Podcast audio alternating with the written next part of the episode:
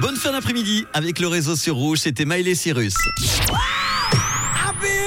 La bonne nouvelle du jour vient du café, oui, qui contrairement aux idées reçues serait bon pour la santé. La caféine permettrait en quelque sorte de protéger, de rendre vos vaisseaux sanguins plus élastiques et plus souples. Par conséquent, de nombreuses études montrent que la simple consommation de café réduirait de 14 à 20% le risque de maladies cardiovasculaires.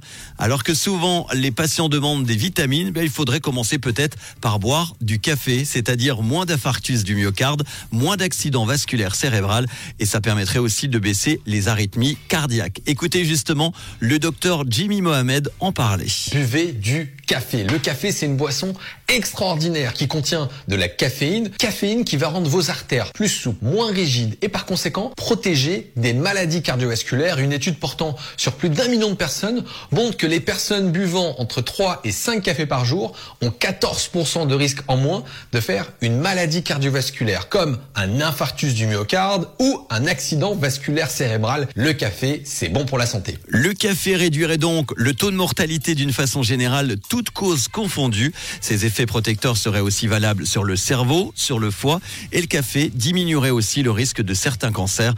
Vous l'aurez donc compris aujourd'hui dans la bonne nouvelle, ces prescriptions de café matin, midi et soir. En attendant justement la pause café demain matin avec Jade, eh bien on s'en prend un bon là, hein avec un petit sucre en écoutant un son collector de l'année 1975.